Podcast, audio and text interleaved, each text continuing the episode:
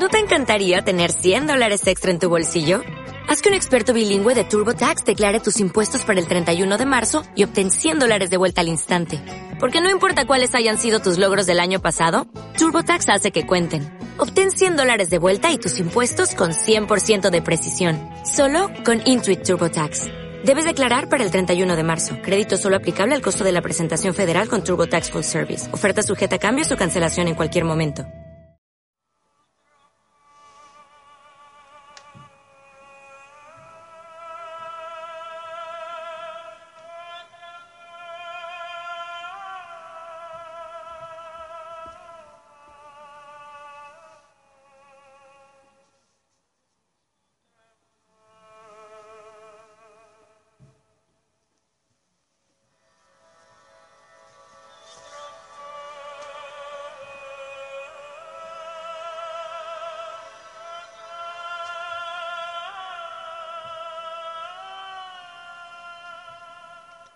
Sean bien recibidos al otro lado de la realidad.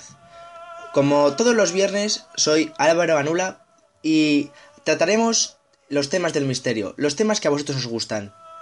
Esta semana vamos a hablar de un libro extraordinario que es considerado para todos los amantes del misterio como el libro más misterioso de todo el mundo. Sí, amigos, estamos hablando del manuscrito Voynich, que durante todas estas semanas ha vuelto a ser noticia ya que, según un científico que ha descubierto eh, sus, digamos, 10 palabras de este libro que es indescifrable para mucha gente y que ha sido considerado el libro más misterioso de toda la historia, porque habla en un idioma que nadie conoce, que nadie sabe descifrarlo, el llamado Voynichés.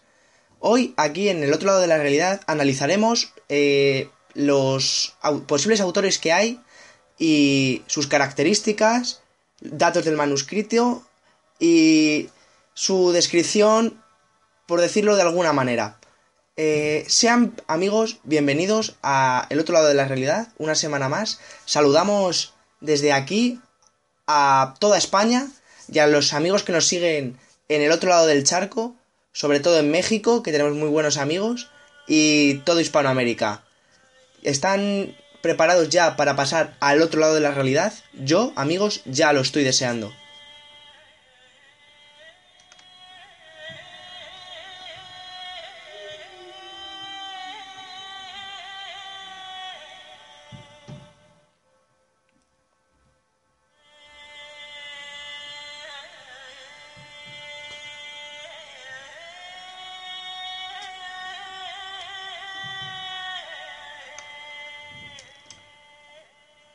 Empezaremos eh, contando algunos datos sobre este manuscrito.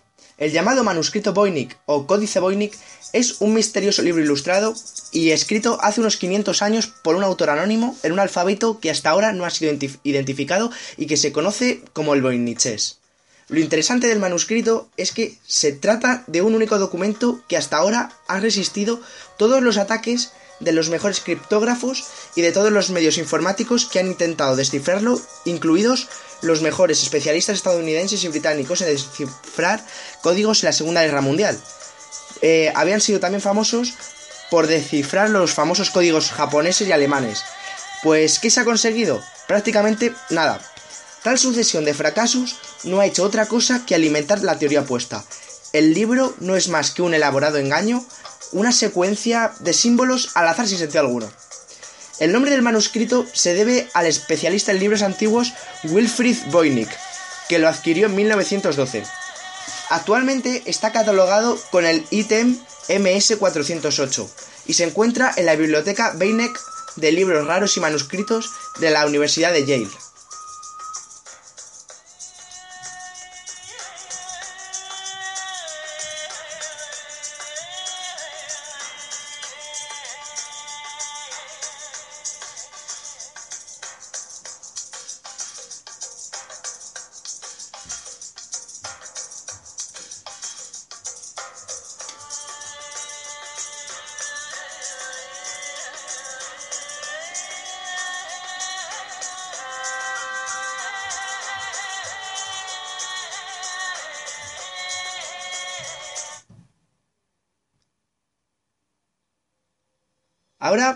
Seguidamente, vamos a hablar de la descripción de este manuscrito. El libro tiene unas gruesas tapas de vitela, que es una especie de pergamino hecho de cuero de cordero muy trabajado y fino. Aunque esta encuadernación fue añadida posteriormente, posiblemente entre los siglos XVI y XVII. Pues bien, contiene un total de 116 folios, aunque la remuneración de ellas, que al parecer es posterior al texto, indica que faltan otras 28 páginas. El tamaño es de 16,2 centímetros de ancho por 23,5 de alto, además de 5 centímetros de grosor. El texto está iluminado de diferentes colores, como el azul, el amarillo, el rojo, el castaño y el verde, y también está ilustrado, que es lo que llama la atención, por pinturas de acuarelas de plantas desconocidas, mujeres desnudas y otros motivos de, excepto la última, entre comillas, de, lo vamos a decir, la sección. Luego veremos cuáles son, que solo contiene texto. Solo 33 páginas contienen solo texto. En la obra hay más de 170.000 caracteres y 40.000 palabras con un tipo de letra minúscula. Hay que señalar que parece que en el primer lugar se dibujaron las ilustraciones y luego se añadió el texto escrito, pues en ocasiones el texto se superponen a las ilustraciones que en todo el texto no se pueden observar ni una sola corrección, como si hubiera sido escrito conociendo exactamente lo que se deseaba escribir, sin ningún titubeo y sin signos de puntuación. Contiene mm, algunas anotaciones en tapa interior relacionada por los últimos propietarios. Los folios que forman el manuscrito están numerados en la esquina superior derecha, realizados claramente tras la encuadernación de este libro.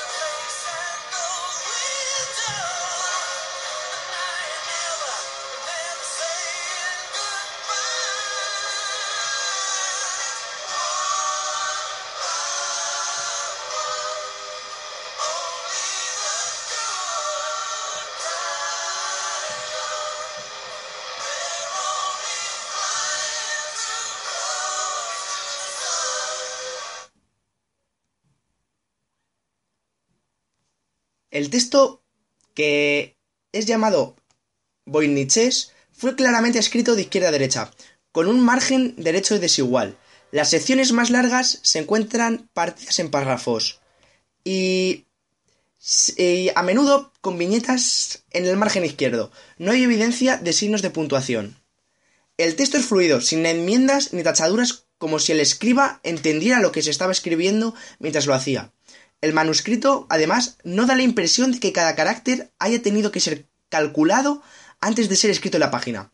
No solo parece ser que el escriba está transcribiendo un texto, sino que además conocía el lenguaje usado a la perfección. Contiene de más de 1700 grifos, normalmente separados unos de otros por pequeños espacios. La mayoría de los glifos están escritos con uno o dos trazos simples. Considerando que, existen disputas sobre ciertos glifos son distintos o no, se calcula que el alfabeto entero consta de entre 20 y 30 glifos totales para casi todo el texto, con raras excepciones de algunas docenas de caracteres extraños. encontrados una o dos veces todo el texto.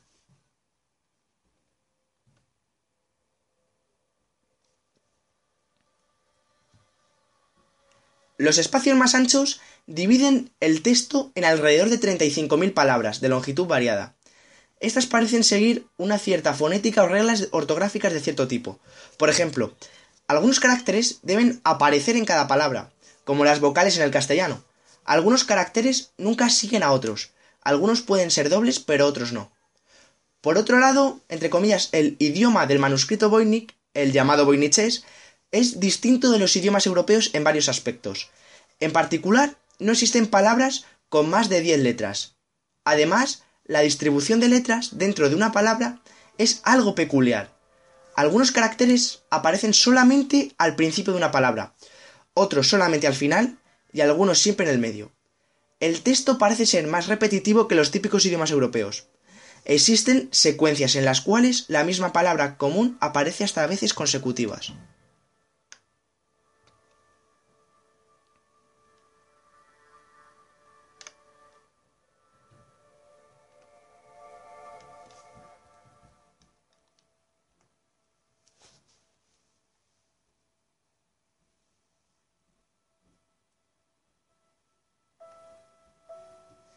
En 2009, investigaciones de la Universidad de Arizona, en Estados Unidos, demostraron, mediante la prueba del carbono 14 y con una fiabilidad del 95%, que el, pergamino del manuscrito podía datarse entre 1404 y 1438. Por otra parte, el Micron Research Institute de Chicago demostró que la tinta fue aplicada no mucho después, confirmando así que el manuscrito es un auténtico documento medieval. Además, la tipografía es la llamada cursiva humanista, un estilo de escritura que estuvo en boga de Europa durante un par de décadas en el siglo XV. Por otro lado, el estilo de los peinados que llevan las figuras femeninas que aparecen dibujadas en el manuscrito es exactamente el de los que utilizaron entre 1480 y 1520 eh, esta gente que vivía en esta época. En algunas ilustraciones, además, aparecen castillos típicamente centroeuropeos y del estilo de la Baja Edad Media.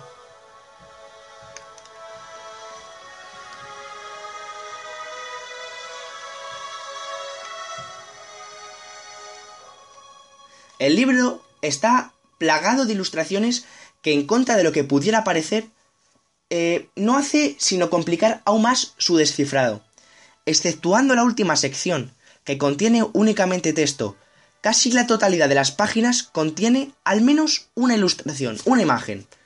Los expertos que han trabajado sobre él coinciden en diferenciar las ilustraciones en seis secciones aparentemente diferenciadas entre sí.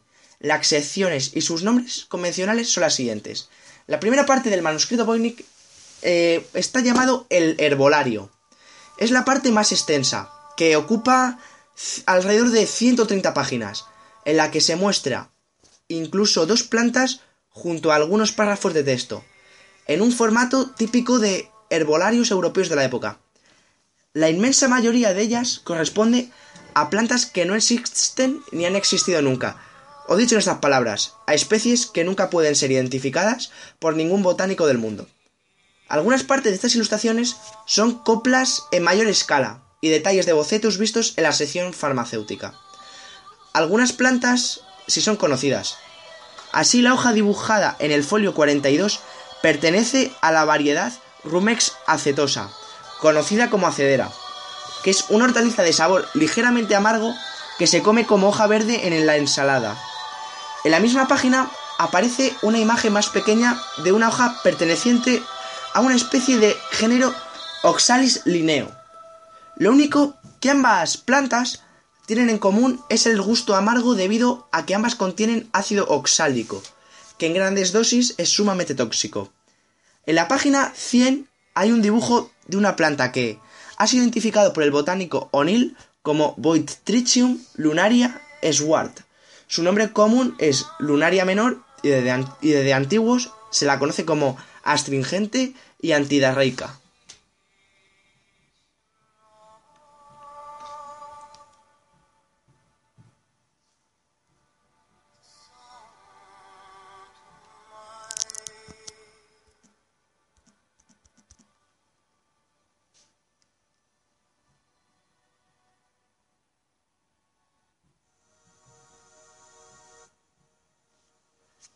A continuación viene la sección astronómica. Esta sección contiene diagramas circulares, algunos con lo que parecen ser soles, lunas y estrellas, lo que sugiere que trata de astronomía o astrología. Existe una serie de 12 diagramas que muestran símbolos convencionales para constelaciones zodiacales.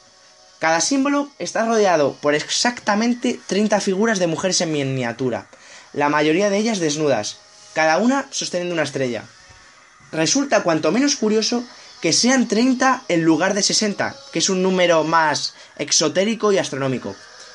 Además, entre las páginas perdidas se encuentran las de Acuario y Capricornio, mientras que Aries y Tauro están separados en cuatro diagramas con 15 estrellas cada uno. Algunos de estos diagramas se encuentran en páginas desplegables.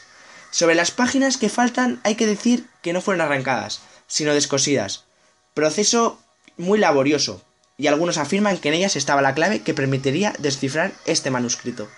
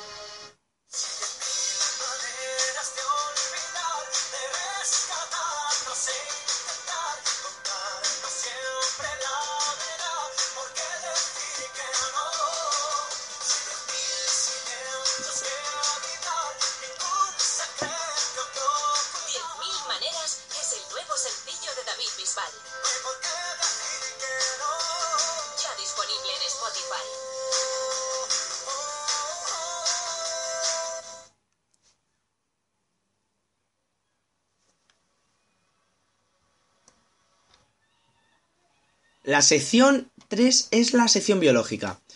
Es un texto denso y continuo con figuras de pequeñas mujeres desnudas y quizás embarazadas, tomando baños en un líquido verde dentro de una especie de balnearios o tinas interconectadas por una elaborada red de tuberías, algunas de ellas claramente en forma de órganos genitales femeninos. Algunas de las mujeres llevan coronas. Algunos autores afirman que, estas conducciones de agua representan, en sentido figurado, a los vasos sanguíneos, el sistema cardiocirculatorio, el aparato digestivo y los órganos reproductivos. Hay otros que afirman que puede ser una alegoría a la fuente de la vida, eh, que puede ser esa agua verde en la que se bañan las mujeres.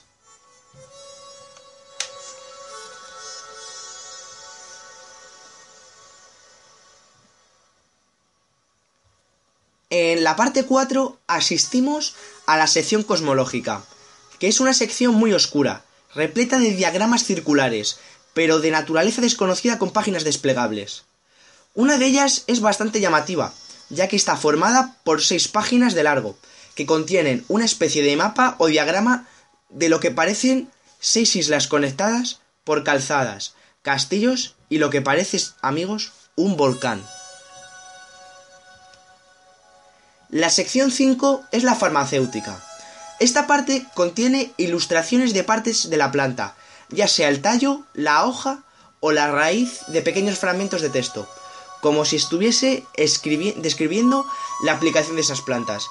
Aparecen objetos similares a jarras farmacéuticas a lo largo de los márgenes y, como hemos dicho, algunos párrafos de texto.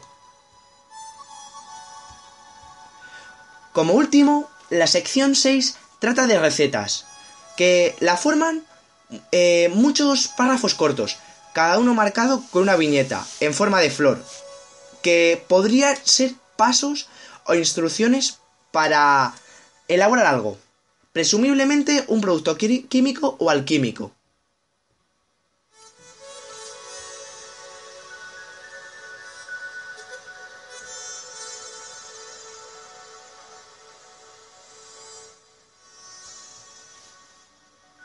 Cuando el manuscrito es redescubierto por Voynich en el 1912, el libro guardaba entre sus páginas una carta. Esta, junto a otras tres conocidas posteriormente, estaban dirigidas al mismo hombre, Athanasius Kircher. Uno de los primeros propietarios del manuscrito Voynich fue Georgius Bartius o George Barrett, un oscuro alquimista que vivió en Praga a comienzos del siglo XVII. George Barrett pensó en Kircher como el único hombre capaz de interpretar sus extraños caracteres. Así, Barek le escribió una carta en 1637, en la que le pedía que estudiara el texto y tratara de hallar una solución al problema. Esta primera carta se ha perdido, pero se sabe que no se tuvo respuesta. Ante el silencio de Kircher, Barek volvió a escribirle dos años más tarde.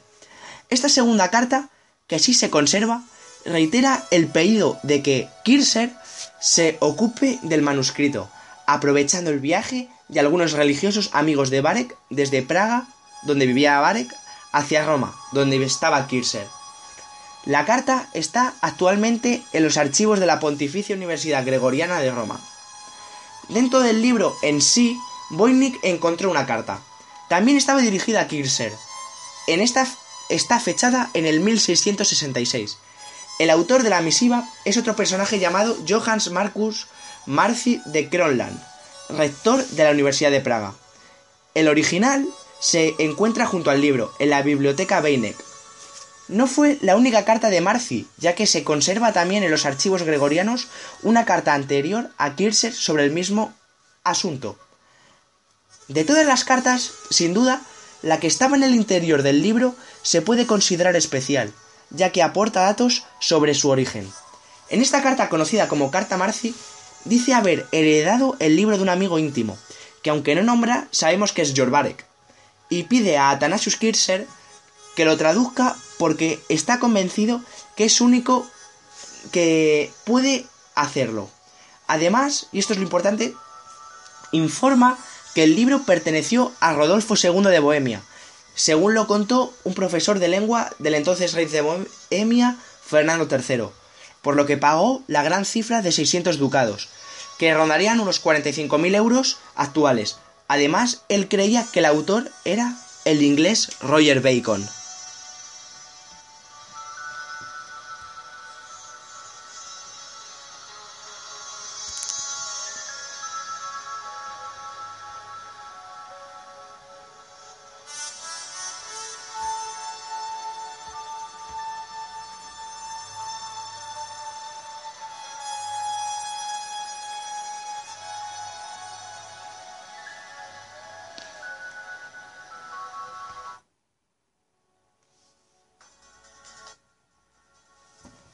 A continuación, vamos a tratar los posibles autores de este manuscrito Voynich. El primero es el anteriormente citado Roger Bacon, que nació en Somerset, Inglaterra, en el 1214 y murió en Oxford en, 1292. A la edad de los 13 años ingresa a la Universidad de Oxford, donde destacó en gramática, lógica, retórica, geometría, aritmética, música y astronomía. Acabados los estudios, continuó en la misma universidad como profesor. El joven Bacon llegó a ser el mayor autoridad sobre Aristóteles, y cuando fue llamado para enseñar en la Universidad de París, introdujo la aristotélica como ciencia central, dando interminables clases que comenzaban a las 6 de la mañana. La carta adjunta al manuscrito de Marcia Kircher dice que, según su último amigo Rafael Miniskovsky, el emperador Rodolfo de Bohemia había comprado el libro por 600 ducados. Según la carta, Rodolfo creía que el autor era el fraile y polígrafo franciscano Roger Bacon.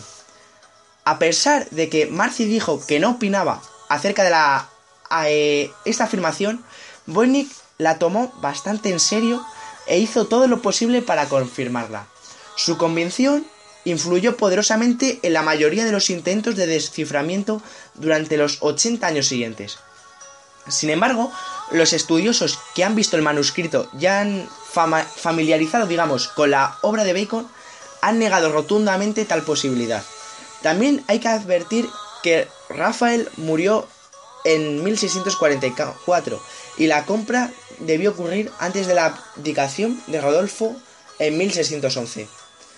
¿Escribió Roger Bacon el manuscrito? Las fechas no concuerdan, ya que Bacon nació en el siglo XIII y el manuscrito es del siglo XV. La única y remota posibilidad sería que fuese una copia de una obra suya.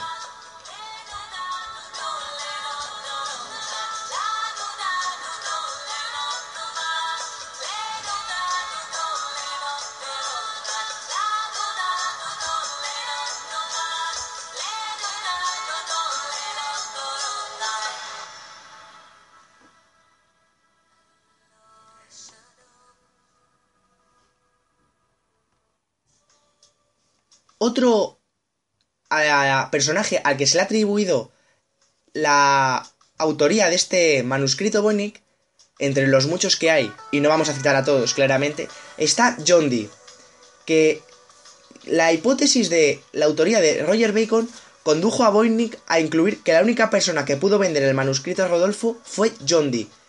John Dee nació en el 1527 y murió en el 1609 con lo cual sí concuerda con la fecha de creación de este manuscrito.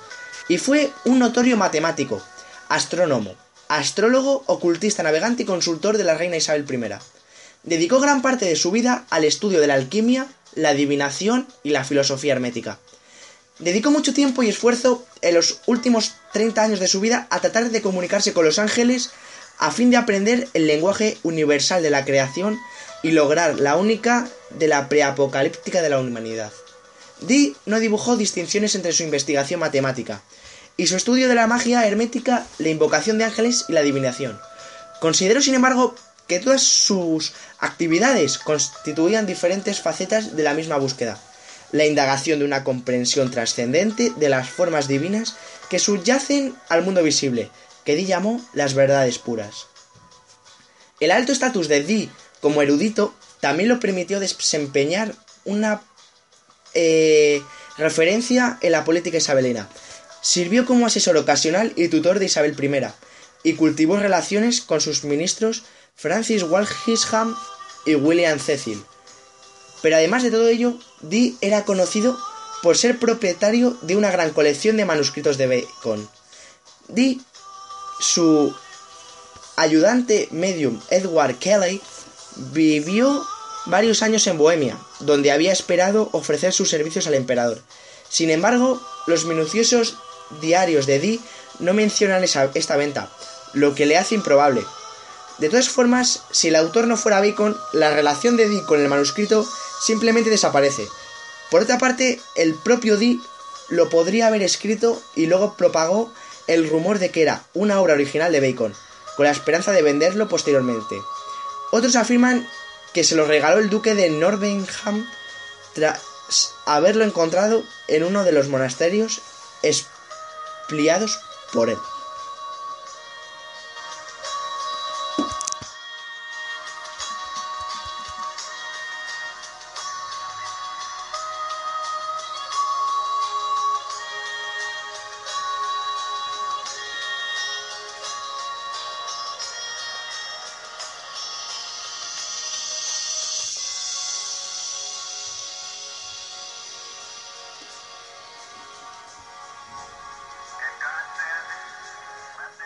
Hemos citado a los más importantes autores a los que de alguna manera se le atribuye esta gran obra.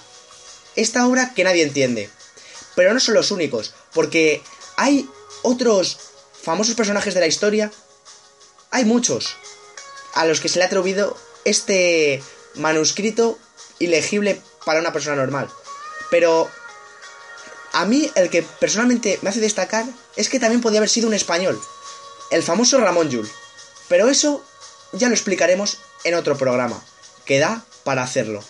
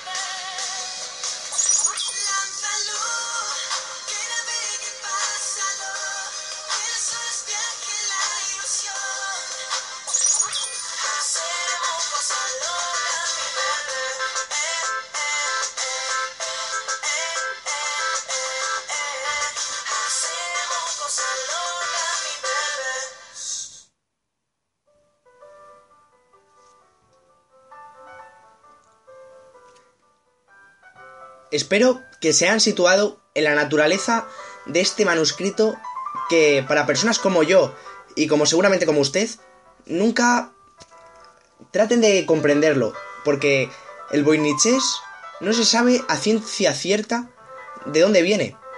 Nadie ha sabido hasta estas semanas descifrar ninguna palabra del libro.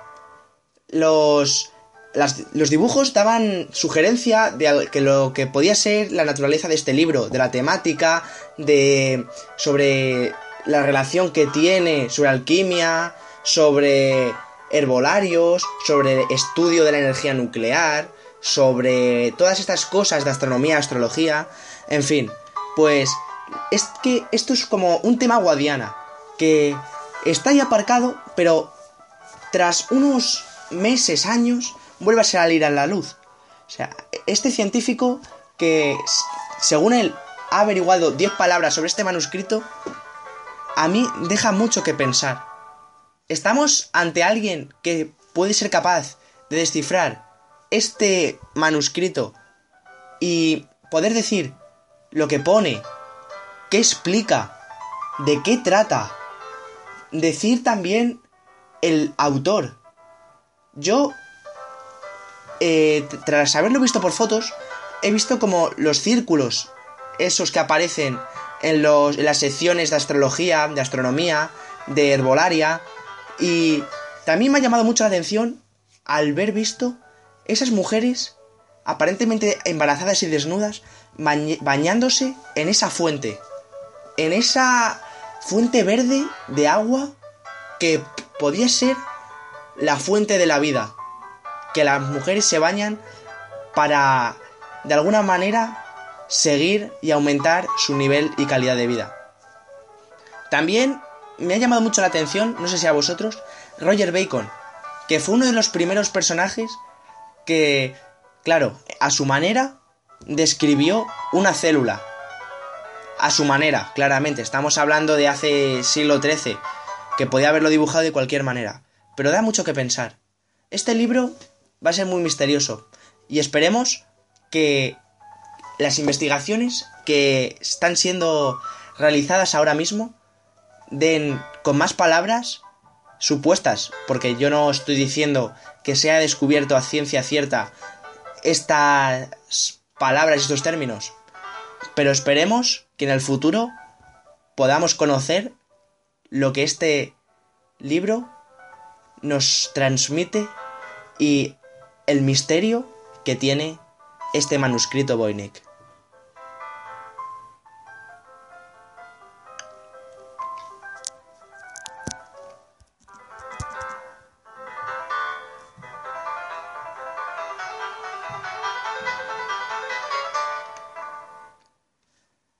Antes de acabar el programa, vamos a hacer una, eh, la típica rueda de noticias. Esta semana no ha sido muy productiva en cuanto al misterio, todo hay que decirlo.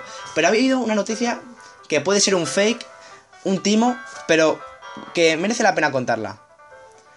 La noticia es la siguiente. Un hombre se hizo una prueba de embarazo y amigos resultó positiva. Es muy cómica. El señor este decidió hacer algo común para su sexo. Se hizo una prueba de embarazo mientras estaba aburrido. No sabía qué hacer. Entonces lo inesperado fue su decisión de ponerse un, eh, un test de estos de embarazo y obtuvo un resultado rotundo, un positivo. Si esto es verdad, debes comprobar que no sea cáncer testicular, porque es lo que le dijo al médico tras acudir a él por esta insólita aparición él solo quería pasar un rato ameno. Tenía guardada una prueba de embarazo que pertenecía a su exnovia. Y como un amigo le había contado que un conocido ya había hecho algo parecido, pensó, ¿y por qué no? Luego del resultado, publicó un cómic en internet en donde explicaba lo gracioso de su caso, pero que le venía definitivamente lo que esperaba. Varios usuarios le empezaron a comentar que una prueba de embarazo que sale positiva en un hombre podía representar algo serio, por lo que le recomendaron acudir al médico. Si esto es verdad, debes comprobar que no sea cáncer testicular. En serio, búscalo en Google, decía uno de los comentarios. Entonces, el hombre fue al doctor y descubrió que efectivamente tenía un pequeño tumor en el testículo derecho. Entonces, lo que comenzó como una broma, le salvó la vida, ya que pudo buscar ayuda a tiempo. Ahora se encuentra en tratamiento para combatir su enfermedad. Las pruebas de embarazo no pueden detectar el cáncer en todos los casos, o incluso la mayoría de los casos, pero si alguno toma una prueba y resulta positiva, amigos, debéis acudir al médico. Permitid que me ría, porque es un caso insólito. Y merece la pena, amigos, que nos riamos un poco, porque siempre estamos aquí hablando de misterio, de muertes, de apariciones. Siempre viene bien, amigos, una buena risa, como viene a ser esta noticia.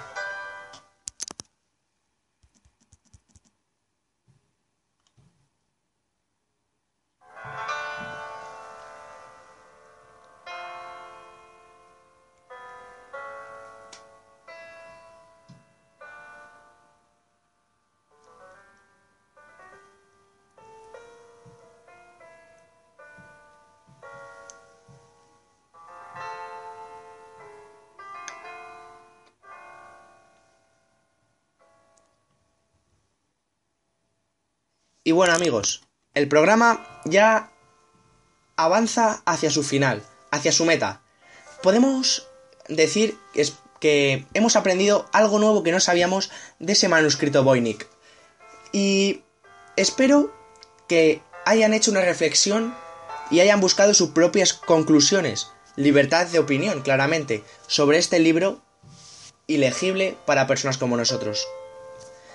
Espero también que hayan aprendido algo que no sabían, algo misterioso, que hayan ahondado en lo inahondable, hayan conocido lo inconocible en este programa del otro lado de la realidad. Si no tienen nada más que añadir, nos pueden encontrar en el otro lado de la realidad en Facebook, en nuestra página o fanpage, como queráis decirlo. Y también podéis encontrarnos en nuestro grupo, donde ya vamos a alcanzar los 3.000 amigos. También nos pueden encontrar en nuestro blog, donde subimos cada programa y decimos las últimas noticias del misterio. Además, tienen a vuestra disposición también, aparte nos tienen que escuchar por iVoox, es de la única manera que nos pueden escuchar, de momento, y también nos pueden seguir en Twitter, en otro lado, realidad, acabado en A, no en D. Amigos, pasen un buen fin de semana. Soy Álvaro Anula y les deseo lo mejor. Sean felices.